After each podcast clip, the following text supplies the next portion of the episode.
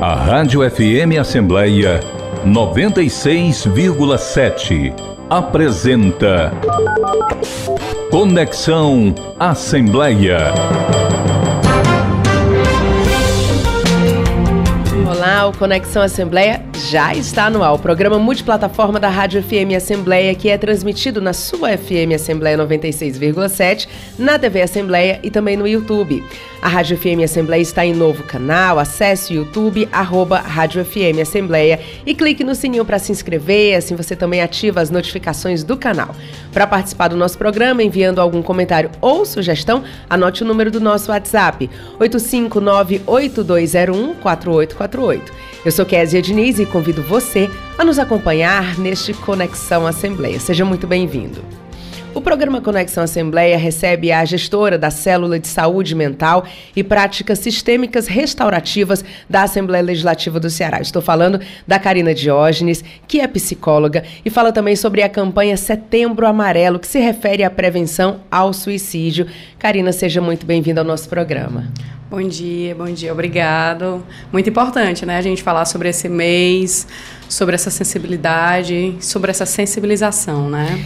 Karina, durante muito tempo, é, eu como jornalista, inclusive, aprendi que a gente não podia falar sobre suicídio, né? As matérias jornalísticas, é, quando a pessoa morre é de suicídio, é, se for uma pessoa muito famosa, existe ali uma, uma, cobertura, mas normalmente casos de suicídio, eles não são noticiados, né? Não, não na sua ampla maioria. É, e durante muito tempo isso virou um tabu também da sociedade. As pessoas não falam sobre suicídio e se não fala sobre o problema, também não fala sobre a prevenção. Agora a gente tem visto uma virada de mesa, as pessoas estão entendendo a importância de falar sobre o assunto para prevenir, Sim. não para estimular. É, e aí eu já queria começar a nossa conversa sobre esse assunto, porque aqui na Assembleia Legislativa existe uma grande mobilização nesse mês de setembro, setembro amarelo, que foca justamente na prevenção ao suicídio. Eu queria que você começasse o nosso programa falando um pouco sobre essa mobilização. É, a gente vem desde 2021 com essa bandeira muito forte. A Célula de Saúde Mental e Práticas Sistêmicas Restaurativas, que começou como núcleo, iniciou no ano de 2021 uma campanha muito forte. A gente viajou para os municípios para falar sobre essa temática, com os adolescentes principalmente. Naquele ano foi bem o nosso público-alvo. Por quê? Porque os dados que existiam eram que o suicídio ou os pensamentos ou as intenções estavam muito voltadas para esse público mais jovem. E aí a gente começou e depois só aumentou a campanha. A gente vem só aumentando, aumentando o público, aumentando é, onde é que a gente vai se inserir, como é que a gente vai falar. Todos os profissionais da célula estão extremamente envolvidos, é, colegas e parceiros dentro e fora da Assembleia também estão envolvidos. E você traz um, uma fala que eu ouvi durante muito tempo, né? Eu vi na faculdade de psicologia, eu não preciso dizer há quanto tempo foi, não é necessário, mas que ninguém fala sobre suicídio, porque se você fala, você estimula. Exatamente. E isso é um erro. É, existem duas possibilidades que a gente pode pensar aqui do porquê. A primeira delas é as pessoas não falam muito sobre adoecimento mental pessoas que estão adoecidas, têm algum transtorno. Ninguém queria muito falar.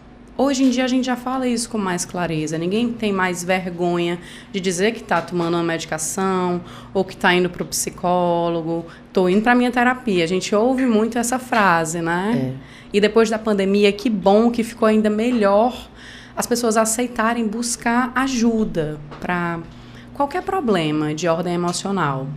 E eu sempre costumo falar que a gente tem que falar de saúde mental e não adoecimento. Né? A gente tem que pensar na saúde e não ir buscar a saúde só quando já está doente. Tem que ser uma prevenção. E também tem, historicamente, o suicídio tem uma, é, uma visão religiosa. Nós somos um país predominante o quê? Católico. Católico. Se você pegar Lá na época das cruzadas, olha como eu estou indo atrás, viu?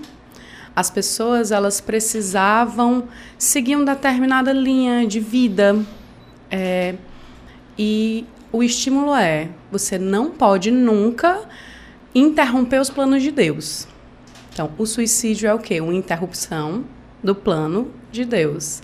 Existia uma dita dos católicos: você não pode se matar, porque senão você não entra no reino dos céus. Então, de alguma forma, pela nossa crença, isso também ficou enraizado. A gente não sabe de onde vem, só que está lá. Se tornou cultural, social, é, e esses dois lados fazem com que todo mundo tenha medo de falar sobre. Como se eu estivesse falando que existe, eu estou dizendo que eu estou estimulando o aumento. E não é assim. Quando você fala que existe qualquer coisa, você não está estimulando o aumento. Você só está, ó, isso aqui existe. A gente vai fazer o quê? Como é que a gente pode estimular a prevenção? Como é que a gente pode ouvir essas pessoas? Como é que a gente vai entender esse fenômeno? Que os estudos já chamam de fenômeno. Né? O fenômeno da ideação suicida, o fenômeno do suicídio. A OMS já traz isso em alguns dos seus textos. O Ministério da Saúde também já traz em alguns dos seus textos, né? Os artigos já trazem isso. Então a gente tem sim que estudar, tem que ir atrás, tem que pesquisar, tem que descobrir de onde é que vem. Então existem teorias, existem especulações, todas elas baseadas muito no medo e no tabu. Karina, a gente. Você logo que começou a falar sobre esse movimento, você falou da questão do foco sendo jovem, né? Hoje em dia já é, é um trabalho mais amplo, mas eu estava conversando, inclusive, com algumas amigas que tem, são mães de adolescentes, e eu estava dizendo, gente, como deve ser difícil ser adolescente atualmente. Porque antes, né, na minha adolescência, tinha aquela pressão de, de escola normal, aí um, um, paquerinha ali e tal. Era, o grande problema era esse, ou você não tirar uma nota boa. Enfim, era, era restrito ali ao seu universo, a questão da família. Mas hoje em dia é uma pressão de rede social em que você tem que ter o like, você tem que ter a curtida, e você pode. Um, já pensou um adolescente ser cancelado? É, deve ser muito difícil, sem falar na questão da violência também, né? Porque na minha adolescência podia sair tranquilamente. Hoje em dia, um adolescente ele não tem a mesma liberdade que eu tinha na minha época. É, então, eu imagino que com todas essas pressões e tensões no mundo real e virtual, é, a situação dos adolescentes, essas, né, essas pressões, isso deve também, de uma certa forma, é, atrapalhar a saúde mental deles, né? É, Kézia, além do que já se passa internamente, que são esses hormônios enlouquecidos, porque se a gente lembrar, dá para lembrar um pouquinho? Dá para lembrar, dá, dá. e se a gente não lembrar, vamos conversar com quem era nosso amigo na é. época, que ele vai ajudar. Tem hormônios que a gente acorda eufórico, aí depois fica melancólico, aí depois quer sair correndo, aí depois não quer falar com ninguém. Isso já acontece internamente só com a gente tentando se equilibrar biologicamente.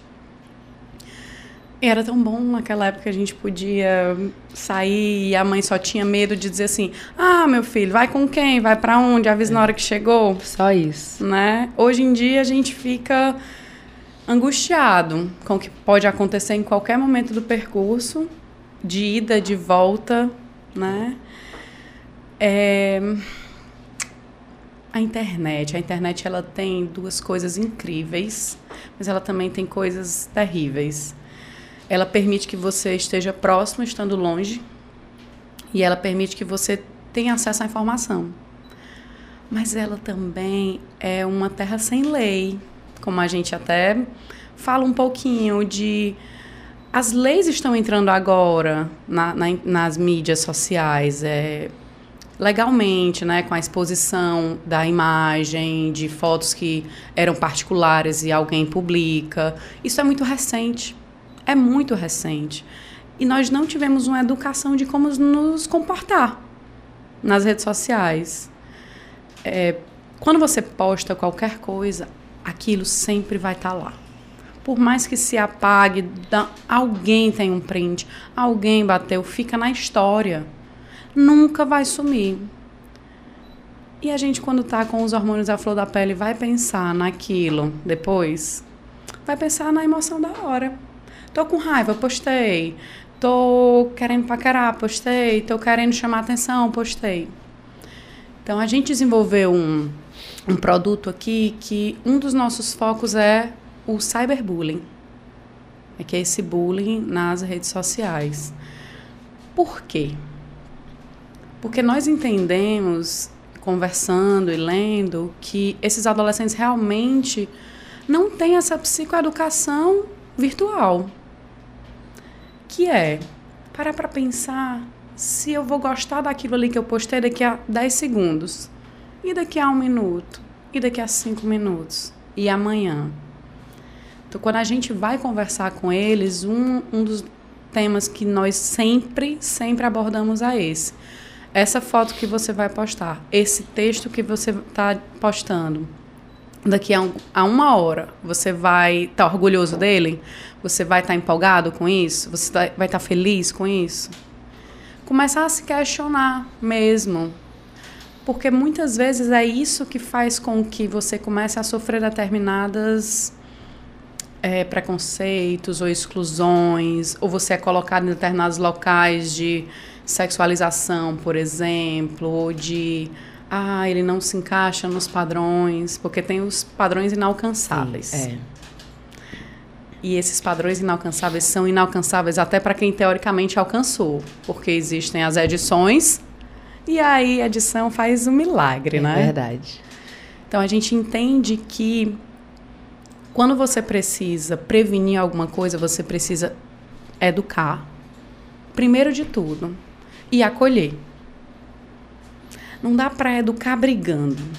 Não dá para você chegar dizendo que o que eles estão fazendo é errado. Então a gente chega falando o quê? Vocês conhecem as emoções de vocês? Vocês sabem quando é que vocês estão com raiva e quando é que vocês estão frustrados? Qual é a diferença?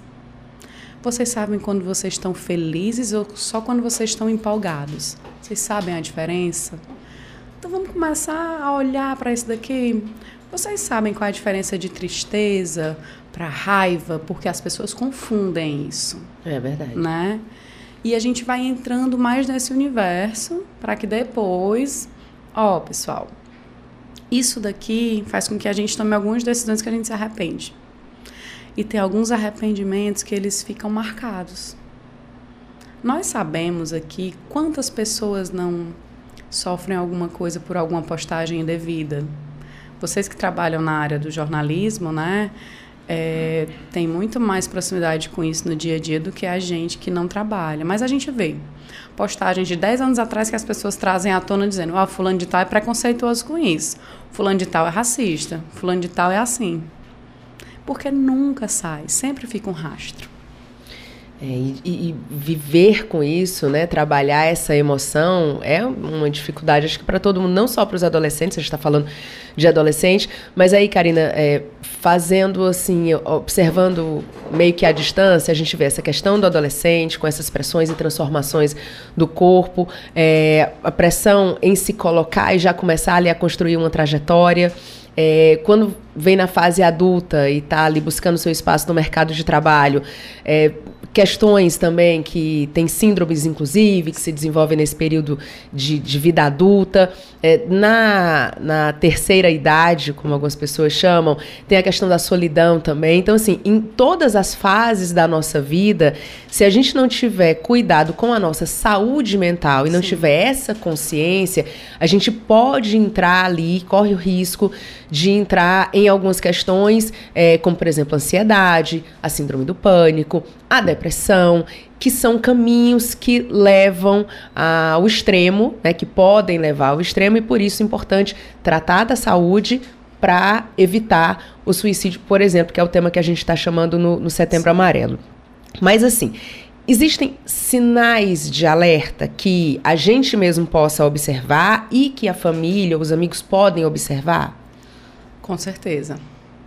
Com certeza existem. É, a sua fala, quando você traz das outras idades, né? A gente estava falando aqui dos adolescentes, porque foi o nosso inicial. É, mas todas as fases têm os seus grandes desafios. Os adolescentes são naquele desafio de tudo é para ontem. Meu Deus, eu preciso escolher porque o resto da minha vida vai ser assim, porque isso, porque isso. Os adultos chegam, ah, eu tenho que dar conta, eu tenho que dar conta, eu não posso, eu não posso dizer que não estou conseguindo, eu tenho que pagar o boleto, eu tenho que casar, eu tenho que comprar uma casa. E as pessoas, a pessoa idosa, né, que agora a gente já fala da terceira, quartas, né, a gente já vai falando ela já sente mais uma melancolia, porque muitos são abandonados, muitos são excluídos e não se preparam. A gente não se prepara para envelhecer. Nós não nos preparamos para envelhecer, a gente quer ser sempre jovem. Então a gente se utiliza de é, procedimentos estéticos, a gente, enfim, faz diversas coisas porque a gente não se prepara para envelhecer. Mas a gente não tem como fugir disso. E o grande elogio é, ai, nem parece a idade é, que você tem, né? Pois é. E se a gente começasse só a mudar um pouquinho esse olhar, o que é o envelhecer? O envelhecer é eu posso desacelerar. Eu posso fazer tudo o que eu disse que ia dizer quando eu podia fazer, mas não tinha tempo. É, eu só tenho que entender que o meu corpo não vai ser como ele era porque ele não é como era na infância, na adolescência, na adultez, ele não vai ser mais, ele vai mudando. Mas isso tem que ser trabalhado diariamente.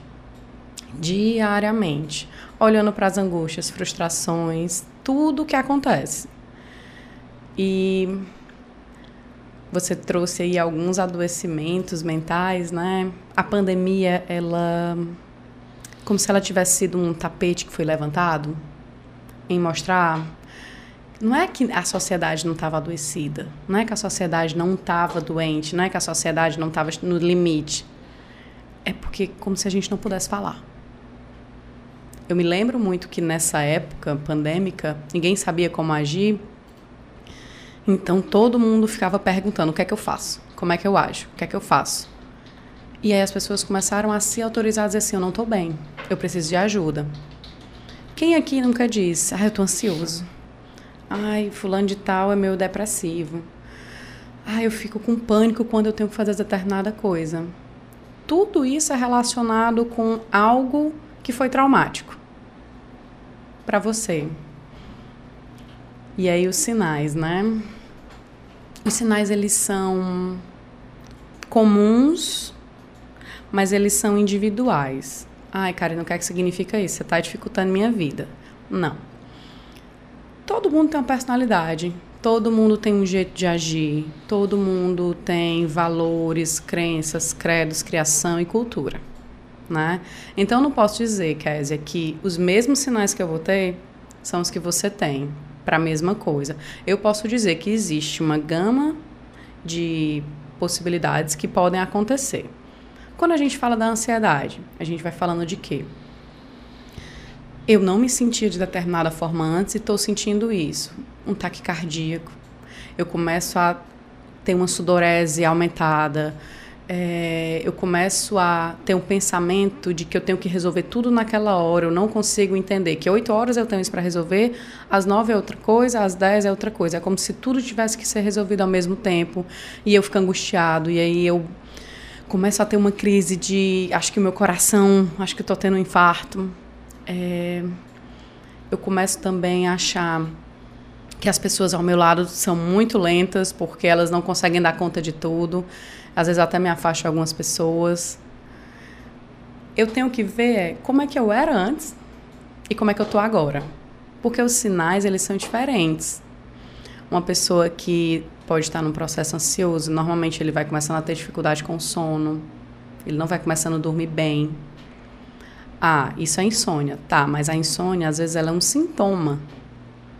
Só que antes da insônia chegar, o que é que acontece? Eu começo a não dormir mais tão bem. Eu começo a deitar e bolar um pouquinho na cama, e antes eu deitava e dormia. Isso é individualizado para cada um. Tem pessoas que precisam de uma determinada quantidade de horas, tem pessoas que precisam de outra. Então a gente tem que primeiro se perceber. Não estou conseguindo me perceber. Aí é que entra a nossa rede de apoio. Família, amigos, colegas, marido, esposa, namorado, namorada, quem seja a sua rede de apoio. Porque a rede de apoio também é uma coisa individualizada. Às vezes o que é bom para você, para o fulano, não é tão bom. Porque a forma como ele se relacionou durante a vida foi diferente da sua. Tem pessoas que têm relações super próximas com os pais. Tem pessoas que nem falam, mas já têm uma relação incrível com os irmãos. Então isso é muito variado, mas os sintomas eles podem acontecer em todas as pessoas. E às vezes a gente está tão adoecido ou está tão no automático que a gente não consegue perceber. Então, a rede de apoio ela serve para olhar, ei fulano, ei Késia, nossa, você chegava dando bom dia para todo mundo. Tem alguma coisa acontecendo? Você só chega, senta, vai fazer o seu trabalho, tá tudo bem? É o que a rede de apoio pode fazer. E insistir um pouquinho mais. Porque a gente sempre vai dizer, tá, tá, tá tudo, tá tudo ótimo. Tá tudo ótimo. Não é só porque eu cheguei meio tarde hoje. Mas aí você faz isso todo dia. Sai, não se despede mais. Porque a sua mudança, o seu comportamento mudou. Talvez para outra pessoa que chegava e só ia trabalhar, isso não seja nada demais, mas para você que chegava e fazia, isso é uma mudança. E aí aquelas pessoas que realmente são apoio, chega assim, olha, não, não está tudo legal. O que é que está acontecendo? Ah, não sabe? Vamos procurar um apoio, uma ajuda. Onde é que a gente pode buscar isso? A gente precisa obrigatoriamente já chegar indo para a psicoterapia, a psiquiatria. A psicoterapia eu sempre digo que a gente deve fazer sempre. Você poder conversar durante quase uma hora com uma pessoa, falar sobre tudo, sem ser julgado, sem ser é, diminuído. E ninguém vai saber de coisas que você não tem coragem de falar nem para você e ainda vai ser ajudado. É muito bom, é um remédio muito bom, né? Mas a gente pode começar por outros locais. Ah, eu vou fazer uma meditação, eu vou fazer um yoga, eu vou ouvir uma oração. Para cada pessoa funciona de um jeito. O importante é, é, buscar esse jeito, né? Encontrar, se identificar. É. Até a própria terapia, tem é. gente que super se identifica e tem gente que faz uma vez, duas vezes, três é. vezes e acha que não é aquilo ali, aí busca uma outra forma. O importante é se perceber. É. A terapia ela é feita por pessoas. Né? E a gente nos conecta com qualquer pessoa. A gente não confia em qualquer pessoa, a gente não. Tem uma frase que nós costumamos falar. Gostei de fulano, nem conheço, mas gostei de fulano, né? Então se fosse, assim, não gostei muito dele. Então a terapia é feita por psicólogos e psicólogas. A gente também pode ter isso. Não gostou, não teve aquela interação, não vinculou, se, se permita buscar outra pessoa que vai ter alguém ali que vai ser exatamente o que você está precisando. Na psicologia, nós temos diversos tipos de teorias. As pessoas normalmente não sabem disso. Então, tem as abordagens. Cada abordagem lhe trata de uma maneira um pouco diferente. Todas elas buscam cuidado. Mas a forma de ter as técnicas, elas variam. E aí, cada ser humano tem um jeito que ele se sente mais confortável. Karina, eu vou aproveitar a sua experiência, né, clínica, inclusive, para te fazer algumas perguntas que eu acho que muita gente tem dúvida. Primeiro dizer aqui para os nossos ouvintes e para quem está acompanhando no YouTube que a gente está conversando com a gestora da Célula de Saúde Mental e Práticas Sistêmicas Restaurativas da Assembleia Legislativa do Ceará, que é a Karina Diógenes. Ela é psicóloga, tem larga experiência, especialista em, em ecoterapia, com MBA, pós-graduação de gestão em pessoas. Enfim, ela tem uma ampla experiência, realiza atendimento em consultório também. E eu queria saber o seguinte, Karina. É, a pessoa que, enfim, tem ali os seus questionamentos, ou teve algum episódio em que teve uma, uma ansiedade. Porque eu lembro uhum. também, antes de te fazer essa pergunta, que quando eu era adolescente, é, meu pai dizia muito assim: ai, vai para uma festa, já tá com ansiedade, já começa a escolher a roupa um mês antes, enfim. Era, a gente falava em ansiedade e parecia até uma coisa boa, que era uhum. aquela história de você se preparar. Às vezes era muito mais gostoso curtir o período que você se preparava para ir para um determinado evento do que o uhum. evento em si, porque gerava e aí nas palavras, né, que a gente usava bastante, gerava aquela ansiedade, mas era uma coisa gostosa. Hoje uhum. a gente fala de ansiedade como um transtorno mesmo, um, uma situação, uma sensação que causam peso, causam angústia. E quem já teve crise de ansiedade, e eu já tive, é muito difícil de você fazer com que outra pessoa que não teve entender que existe um sentimento, existe uma sensação e, e que é físico. Ataque cardíaco, a falta de ar, aquilo é físico, por mais que seja da nossa cabeça, aquilo é físico, é muito difícil. Eu queria que você, antes de, eu fazer essa pergunta que eu ainda vou fazer, eu queria que você explicasse pra gente qual é essa diferença uhum. daquela ansiedade que a gente tinha, que era gostosa e tal, para esse transtorno que existe hoje e que está pegando muita gente. Tá. É, antes de começar, eu só vou aqui explicar aqui. A nossa célula atualmente é gerida pela Regiane Sales, né? Ela, em alguns momentos, quando se ausenta, outras pessoas substituem ela. Eu já estive nesse local, mas a nossa orientadora é a Regiane, né? É, assim, essa pergunta é maravilhosa, porque a ansiedade ela é natural do ser humano. E aí, vamos historicamente de novo fazer um paralelo? Quando não existia esse mundo que a gente conhece hoje, existia só os Neandertais, por exemplo, eles precisavam sobreviver. O que é que fazia eles correrem no perigo? A ansiedade. A ansiedade faz com que a gente fique alerta a algo, faz com que a gente tenha um impulso de fazer algo, faz com que a gente saia de um perigo ou se fique super empolgado com algo, em fazer algo. Então, a ansiedade, ela ajuda na nossa sobrevivência, por exemplo. Eu preciso fazer determinada coisa, então eu começo a acelerar os meus batimentos cardíacos para eu começar a ficar mais, né, acordado. Isso daí faz com que eu age de determinadas formas. Então, ah, eu tenho uma festa daqui a um mês e aí a moda agora é tal coisa, eu não tenho tal coisa, então eu preciso comprar, mas eu não tenho dinheiro. Como é que eu vou fazer?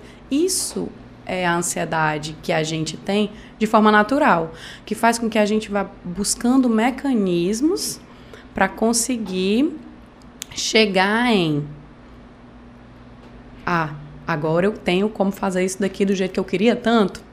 Então eu vou atrás da roupa da cor, que tá todo mundo meio que usando aquela cor, do batom. Vixe, meu cabelo não tá legal, eu preciso organizar as minhas luzes até a festa.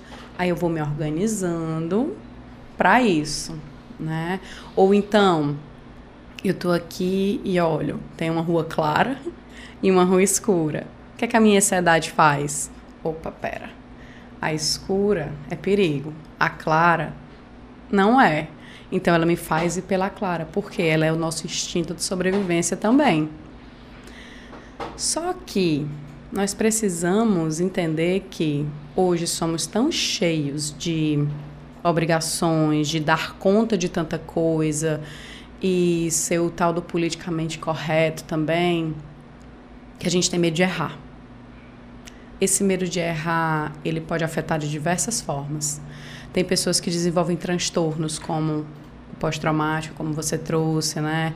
Que aí não conseguem mais dirigir. Estavam indo para o trabalho, bateu o carro, pronto. Não consegue nunca mais dirigir.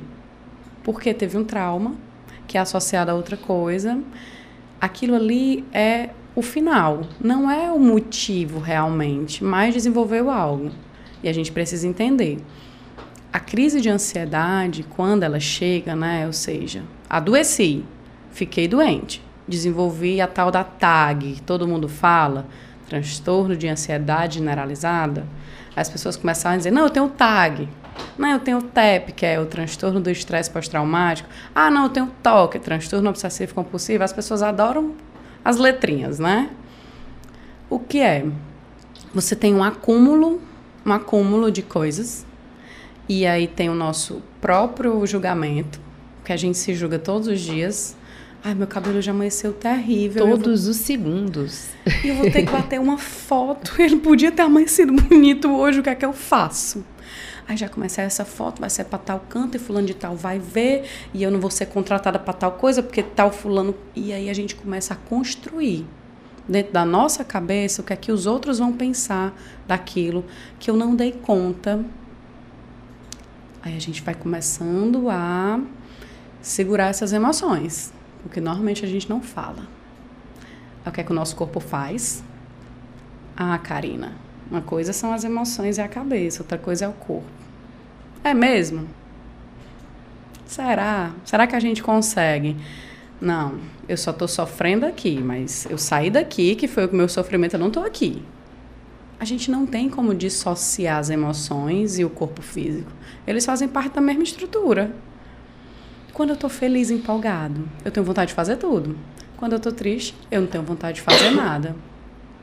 E exatamente é isso. Eu fui lá, me julguei, me questionei, não dou conta, vou acumulando as emoções, vou acumulando, vou acumulando, até que meu corpo fala assim: epa, eu não aguento mais não. Você precisa colocar isso para fora de alguma forma. Se você não faz de uma maneira consciente, saudável, eu vou fazer você parar. Então a crise de ansiedade é o seu sua cabeça, né, o seu mental, obrigando o seu corpo a parar e olhar para aquilo. Ele está ali obrigando. Você pode começar a desenvolver doenças de pele, que são alergias que nenhum dermatologista identifica. Pode estar associada à ansiedade. Pode começar a desenvolver enxaqueca.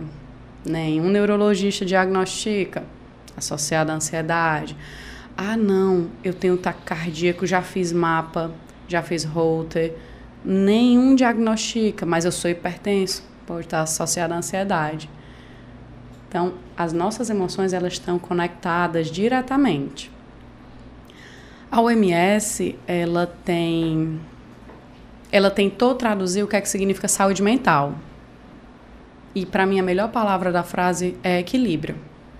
Equilíbrio entre o emocional, o espiritual, o social, né? Então assim, quando a gente busca esse equilíbrio, a gente vai conseguindo, oh, nesse dia eu não estou muito bem aqui, mas eu vou me segurar nisso daqui para eu me fortalecer. Porque nem sempre a gente está bom, bem, em todo canto. Então a gente vai buscando a força interna nos nossos mecanismos. Ah, não, hoje, hoje eu não amanheci bem e tal, mas, poxa, acordei, recebi bom dia de quem mora comigo, seja de quem mora, é, tomei um café da manhã incrível, e aí você vai começando a se sentir bem, vai começando a se equilibrar, que é a parte do físico. Ah, mas eu ainda não tô legal. O que é que me faz me sentir bem espiritualmente? Ah, eu gosto de meditar. Vou fazer uma meditação rápida no carro. Ah, mas eu ainda não tô legal. Ah, eu vou ligar para alguém que eu amo. Só pra só para ouvir a voz. Ah, tô começando a me sentir bem. Não, Karina, não tá funcionando ainda para mim. Então a gente já tá no adoecimento. Vamos buscar ajuda de um profissional. A gente primeiro tem que entender que a primeira ajuda, nós, conosco, nossa rede de apoio e os profissionais. Aí, Karina, eu quero chegar nos profissionais. Tá. É, muita gente tem dúvida, né? E, uhum. e a gente conversa e tal é, com outras pessoas e as pessoas que não fazem ou nunca fizeram terapia, é porque hoje em dia, como você disse logo no comecinho da nossa conversa, é, todo mundo faz e diz que faz, né? As pessoas não têm mais, antigamente tinham uma vergonha de dizer que estava fazendo terapia, não. Hoje em dia está ali dentro do nosso autocuidado a gente ter a terapia como um aliado. Uhum. Quem faz terapia já sabe como é, mas para muita gente que nunca fez, eu queria que você contasse para a gente. Eu, eu sei que cada profissional tem uma abordagem diferente, Sim. mas é assim. Marquei a consulta, uhum. cheguei lá pela primeira vez e tô ali com o psicólogo. Certo. Oi, tudo bem? O que é que te trouxe aqui? Enfim, como é que é esse primeiro momento? Porque eu vou te dizer quem está do outro lado, né? Tá. É, a gente tem uma ideia, eu tenho uma sensação de que, meu Deus, então peraí, eu vou ter que contar a minha vida todinha, mas só é 30, só são 30 minutos. Como é que eu vou? Eu vou começar por onde? Ela vai me perguntar o quê? As pessoas já vão com ansiedade, Uhum. né, desse primeiro encontro. Como é que é? Você que fica do outro lado, como é que é? É, eu faço parte do outro lado também. Também- ah, tá. faço. Eu faço minha terapiazinha aos meus bons 15 anos, 12 anos que eu faço. Quando a gente entra na faculdade de psicologia, logo que os professores falam, estudante de psicologia tem que fazer terapia, psicólogo tem que fazer terapia. Para eu te responder essa pergunta, eu posso voltar só um pouquinho? Claro. Porque talvez seja uma dúvida também, já me perguntaram isso mais de uma vez. É, a diferença entre terapia, psicoterapia e psiquiatria. Boa, muita gente tem dúvida sobre isso. Pois é, então eu vou começar por aí, depois eu vou para esse lado, Vamos tá? lá. A terapia é qualquer forma de cuidado. Qualquer forma de cuidado é terapia, porque terapia traduz-se a palavra como cuidado. Então você vai buscar um cuidado físico. Ah, vou buscar um nutricionista, vou começar a melhorar minha alimentação. Ah, não, eu vou buscar um yoga, eu vou buscar uma meditação, eu vou começar a nadar, eu vou começar a correr, eu vou começar a estudar algo que me dá prazer. Né? A gente às vezes estuda muito, mas não algo que dá prazer. Tudo isso pode ser terapêutico. Tudo isso. Vou vai a noite das meninas, o futebol com os meninos, a igreja, tudo isso é terapêutico. Né? E aí existem terapias paralelas são as terapias holísticas. É, toda forma de cuidar e cuidado é terapia. E aí a gente vai para as psico. A psicoterapia é feita por psicólogo. É um profissional que fez faculdade de psicologia. Então ele, durante as faculdades variam, mas é uma média de cinco anos, estudou tanto a saúde quanto o adoecimento. A gente precisa estudar de um tudo para entender como é que a gente pode ser um auxílio, ser um apoio, ajudar no caminho para qualquer sujeito que esteja buscando ajuda. É, e aí também existem os psicanalistas que fazem uma formação em paralelo, que não obrigatoriamente fizeram a faculdade de psicologia, mas atuam de uma forma muito parecida Existem muitos psicólogos que também são psicanalistas. Existem os psiquiatras, que são médicos, fizeram a faculdade de medicina e se especializaram na psiquiatria, que são as questões relacionadas às emoções, aos transtornos. Então, são esses os profissionais que podem sim passar medicação para os adoecimentos mentais. Então, existe essa diferença, né? Eu gosto muito de falar disso porque as pessoas às vezes não sabem muito o que é e têm medo. Ah, eu estou indo para tal coisa. E aí vamos chegar. Primeira sessão. A primeira sessão, ela é muito mais um se conhecer mesmo. Oi, tudo bem? Você sabe o que é que você vai fazer aqui? E elas perguntam: Ah, o que é isso? É uma conversa? Você vai vir aqui e a gente vai conversar sobre o que você quiser trazer. É, a gente não já começa dizendo assim, ó, vamos falar sobre a sua vida. Nós explicamos que nós temos um código de ética, né, no CRP, que é o Conselho Regional, CFP, que é o Conselho Federal, que a gente tem que seguir de forma sigilosa. Nós não podemos contar nada do que acontece dentro da sessão.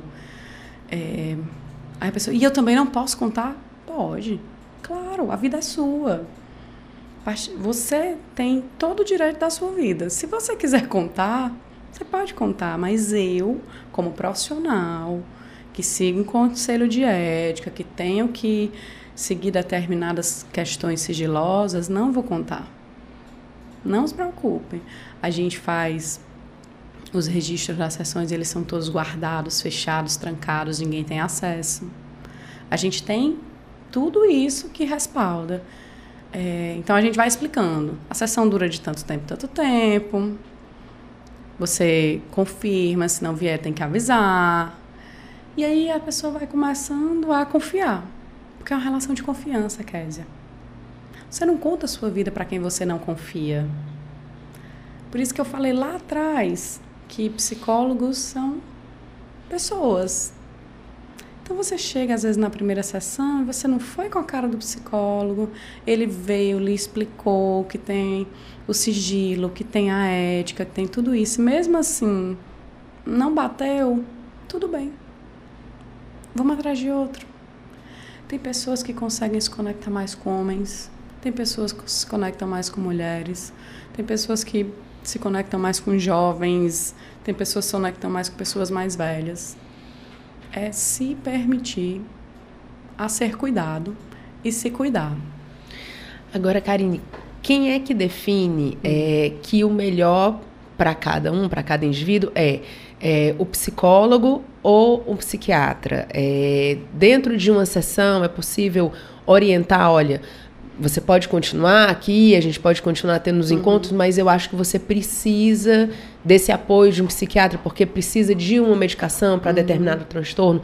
Por exemplo, alguém que passou por um trauma Sim. e vem aquela ansiedade nos momentos mais, sei lá, mais felizes, inclusive, ou mais inusitados, né? Uhum. Não tem um porquê ali. Aquele transtorno, de repente, merece um outro cuidado. Isso pode ser em parceria. Como é que funciona?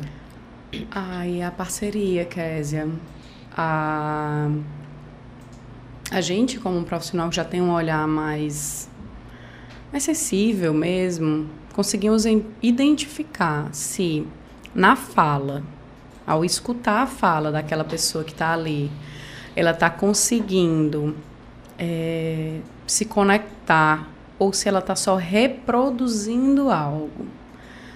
Porque quando você só reproduz, você não se aprofunda para descobrir onde é que está o problema. O psicólogo, ele é aquele profissional que vai estar tá junto com você até a gente chegar lá na profundeza de onde é que o problema veio. Então a gente vai ter altos e baixos ali nas sessões, né? Às vezes os, os pacientes querem mais sessões, às vezes eles querem dar um tempinho.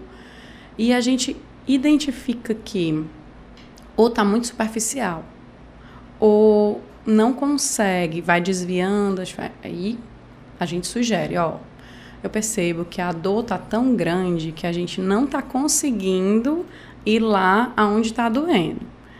Então, vamos procurar um auxílio com psiquiatra, com psicofármaco que vai ajudar com que essa dor que está efervescente, que está doendo, que a ferida está aberta, que ela dê uma baixada para que a gente possa conseguir aprofundar um pouco.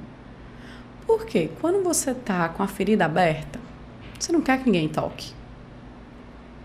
Quando a gente se corta fisicamente e é um corte mais profundo, não levamos anestesia para poder dar o ponto? Né?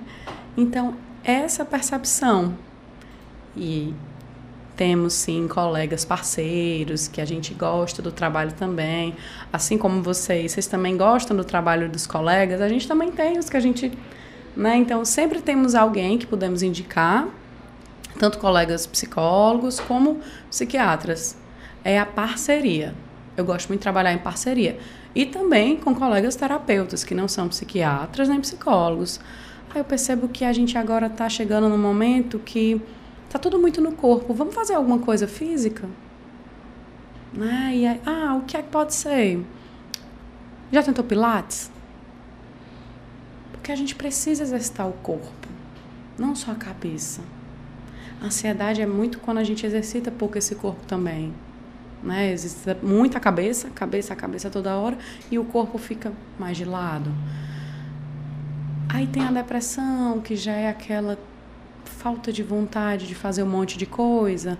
Mas antes da gente diagnosticar, vamos ver se não tem alguma disfunção de vitamina, por exemplo? Porque pode ser. Existem algumas vitaminas que, quando estão em falta no nosso corpo, causam uma melancolia, uma tristeza, uma falta de vontade. Sempre tá pegando em todas as mãos possíveis para o cuidado. E aí talvez eu vá responder uma pergunta que você nem fez, mas ela sempre acontece. Ah, Karina, então se eu tomar medicação hoje, eu vou tomar por resto da minha vida e ela vai me viciar. Então não vou tomar. Esse é o medo, acho que, de todos os pacientes. Né? E não é assim. As coisas evoluíram muito, muito. Você muitas vezes começa a tomar uma medicação só para que aquela tensão e aquela dor ela baixe. Para que você consiga desenvolver mecanismos internos, técnicas suas, técnicas de respiração, técnicas de visualização, técnicas de concentração, são das mais diversas e normalmente elas são super simples. Quando a gente vai fazer a oficina, eu sempre ensino algumas para os adolescentes, para eles lidarem com a ansiedade na hora da prova, e eles fazem sentados. É, e que essa medicação ela é retirada depois. Ela é utilizada só naquele momento mais de crise mesmo mas é retirada com psiquiatra fazendo avaliação e com acompanhamento do psicólogo, né? Sempre em parceria, em conjunto. E importante ter o acompanhamento do profissional. Não adianta pegar aquela receita com um médico amigo, porque a sua vizinha está tomando, porque realmente, né, Karina, tem que ser individualizado, cada um é. tem o seu, inclusive a dose, né, que, que é administrada, como você vai reagir com essa medicação, você tem que passar esse feedback para o profissional, né? Tem o composto ativo da medicação, que pode variar de pessoa para pessoa. Tem pessoas que se dão bem com um tipo de composto, tem pessoas que não se dão bem. Tem a dosagem, que você nunca começa de uma dosagem alta. Tem as medicações que interagem entre si. Então tem que ser feito com um profissional mesmo. Por quê? Você passou a medicação, depois de um tempo esperado, ela não está dando efeito, ou ela está dando efeitos colaterais, ou ela está tendo interação com outra medicação, aquilo tem que ser modificado por um profissional também, para uma nova medicação com outro composto ativo. Porque nós sabemos quais são o, o, os sintomas esperados com um determinado tempo com a medicação. Né? Então a gente espera que com tantos dias você já começa a sentir algo de melhora e não sente. E às vezes dá até uma piorada. Então isso tem que ser muito observado. Não toma, gente, medicação que não foi passada por um profissional. Existe a sua dosagem, existe o seu composto, o compostativo que vai ser mais eficiente para você. E a receita do colega foi feita para ele. Né? É, é, igual dieta, né? Só que, é. obviamente, numa situação que, que coloca a vida em risco. É, a gente está conversando com a Karina Diógenes, que é psicóloga, e eu tenho um monte de perguntas ainda para fazer, mas o programa já está chegando no final, Karina, e eu quero falar ainda sobre o Setembro Amarelo. Mas antes da gente entrar no Setembro Amarelo, que essa campanha, que inclusive aqui na Assembleia Legislativa teve o lançamento com a presença do presidente Evandro Leitão, da primeira-dama, doutora Cristiane Leitão, que vem sempre muito engajada nessas questões é, que dizem referência, fazem referência à nossa saúde. É, antes de falar nisso, tenho uma, uma questão que eu acho que é, faz muito parte, até de uma forma caricata, em filmes, séries, que é a questão de pensamentos suicidas, hum. né? Que normalmente quando é reproduzido em, em, em peças, né? Em, em, filmes, em séries, vem como uma coisa que assombra, uma voz que fica ecoando na cabeça, ou então através de um sonho, enfim. Na prática, é, quando a pessoa começa a ter ou sente que tem algum pensamento suicida, ou uma voz chamando, uma coisa, enfim. Uhum. Não sei exatamente, não, não passei Sim. por isso, espero nunca passar, mas a gente também não sabe, né? Porque infelizmente isso né, é, é extremamente democrático, no mau Sim. sentido, mas é, o, o, que fazer, o que entender disso, uhum dá uma dica assim para quem está passando por isso nesse momento agora, como buscar essa ajuda. Às vezes tem vergonha de dizer para quem está muito perto, porque uhum. a primeira coisa que alguém vai dizer, ah, você está ficando é doido, né? Comumente a gente ouve isso. O que fazer? É muito bom isso. O pensamento suicida, ele parte de uma dor, certo? Quando você começa a olhar que a única forma de resolver aquela dor é não existindo mais, isso é um grande sinal. Mas nem todas as dores elas vêm de um transtorno existente. Já é comprovado pelos estudos que existem transtornos que são mais propensos para ideação, para tentativa e consumação, né? Porque primeiro você pensa, depois você planeja tenta, mas nem sempre a sua tentativa ela tem o êxito que você espera, né? Então, muitas pessoas que tentam não morrem. E aí algumas conseguem, né? O objetivo. Mas também tem, Késia, aquela crise momentânea que é mais difícil da gente prever, mas quando você começa a observar, você consegue. Vou dar alguns exemplos. Eu sou provedor, eu perdi o emprego, não contei para ninguém, porque eu tinha umas economias e aí as economias estão acabando, mas eu tenho um seguro de vida.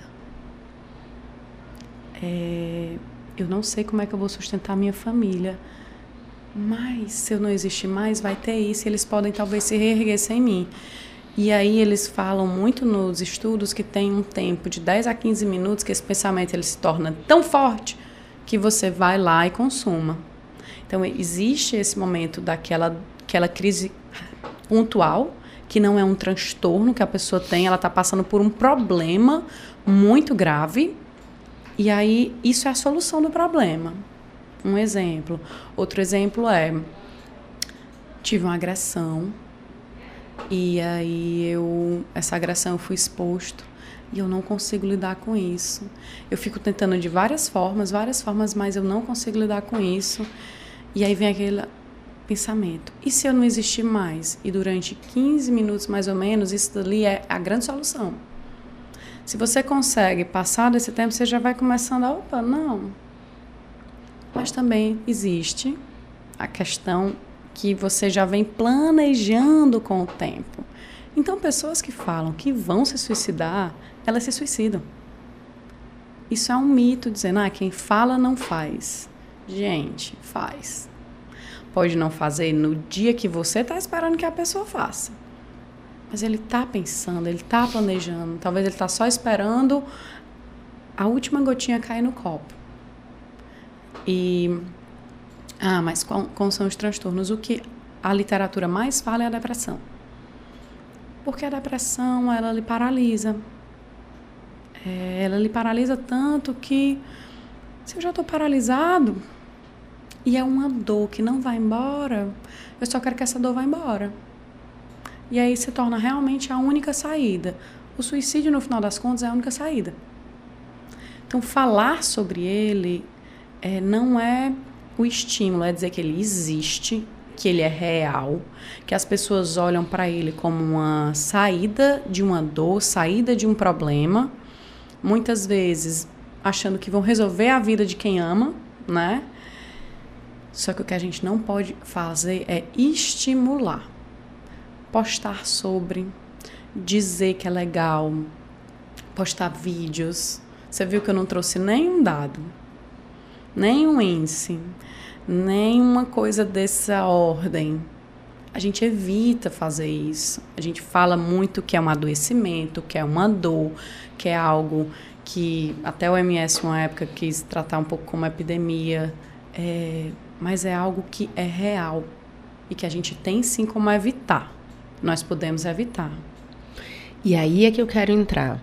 É, você disse que quem está passando por isso entende que é a única forma, é o único caminho, é a única solução para aquele problema. Uhum. É, mas quando a pessoa entende que, peraí, eu vou buscar um, uma ajuda, uhum. vou tentar buscar uma ajuda, e ela muda de rumo, ela consegue entender que existem várias outras saídas com sim. a ajuda do profissional? Sim, sim. Muitas vezes a pessoa está num sofrimento de algum transtorno e a medicação não está legal.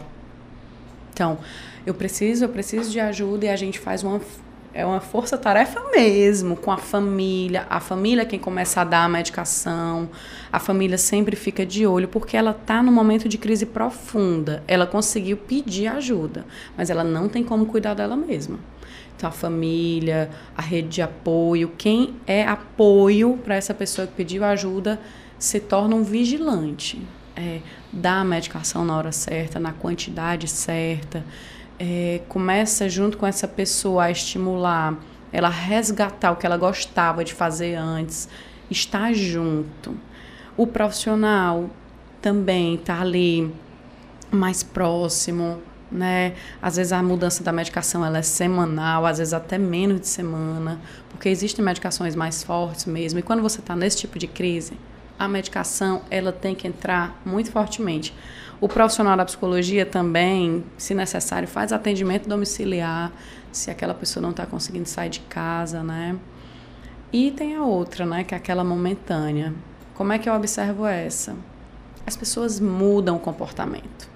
Elas mudam o comportamento. São pessoas que passam a mentir por pequenas coisas, é, porque elas estão construindo uma vida de tentar tanto mostrar que não tem problema, que elas começam a criar uma vida diferente da realidade.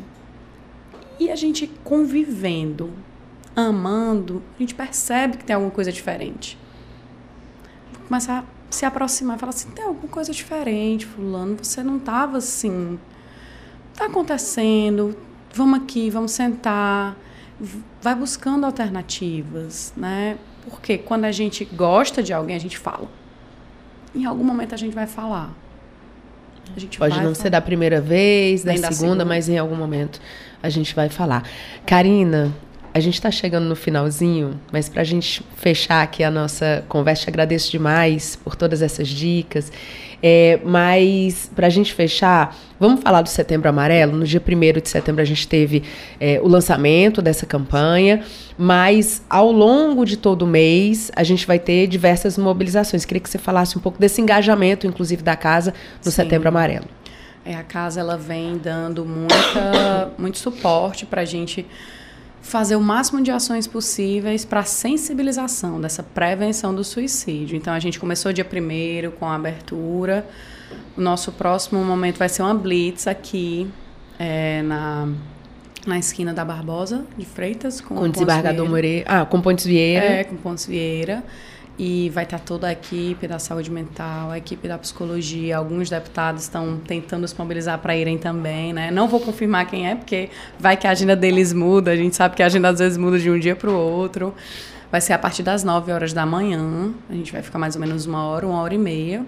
Depois a gente vai vir aqui para a frente do plenário, fazer sensibilização. Vai ter um plantão psicológico no anexo 1 durante o dia todo, 6, a partir das 8 da manhã até às 17 então, quem quiser, no dia 6, o plantão psicológico vai sair do anexo 3 e vai vir para o anexo 1. No domingo, a gente vai ter uma caminhada junto com o Pra Vida da UFC, lá na Beira-Mar, a partir das 16 horas. É uma parceria externa que a gente tem. É, a partir da outra semana, nós vamos fazer rodas de valorização da vida. Nós vamos a escolas públicas do do Estado que estão em Fortaleza, fazer a oficina despertar, que é esse momento com os adolescentes dentro de sala de aula. A gente também vai fazer o Sinalesse no dia 28 desse mês. E no dia 29, nós vamos levar os afetos literários para o presídio e também para a comunidade do entorno. E no, é, e no dia 26 vamos ter outro afeto literário que é lançando a cartilha da Oficina Despertar, edição 2 então, assim, o mês está repleto de momentos, ações. E busquem ajuda. Se tiverem pensando em qualquer coisa que não está legal, vamos cuidar da saúde mental.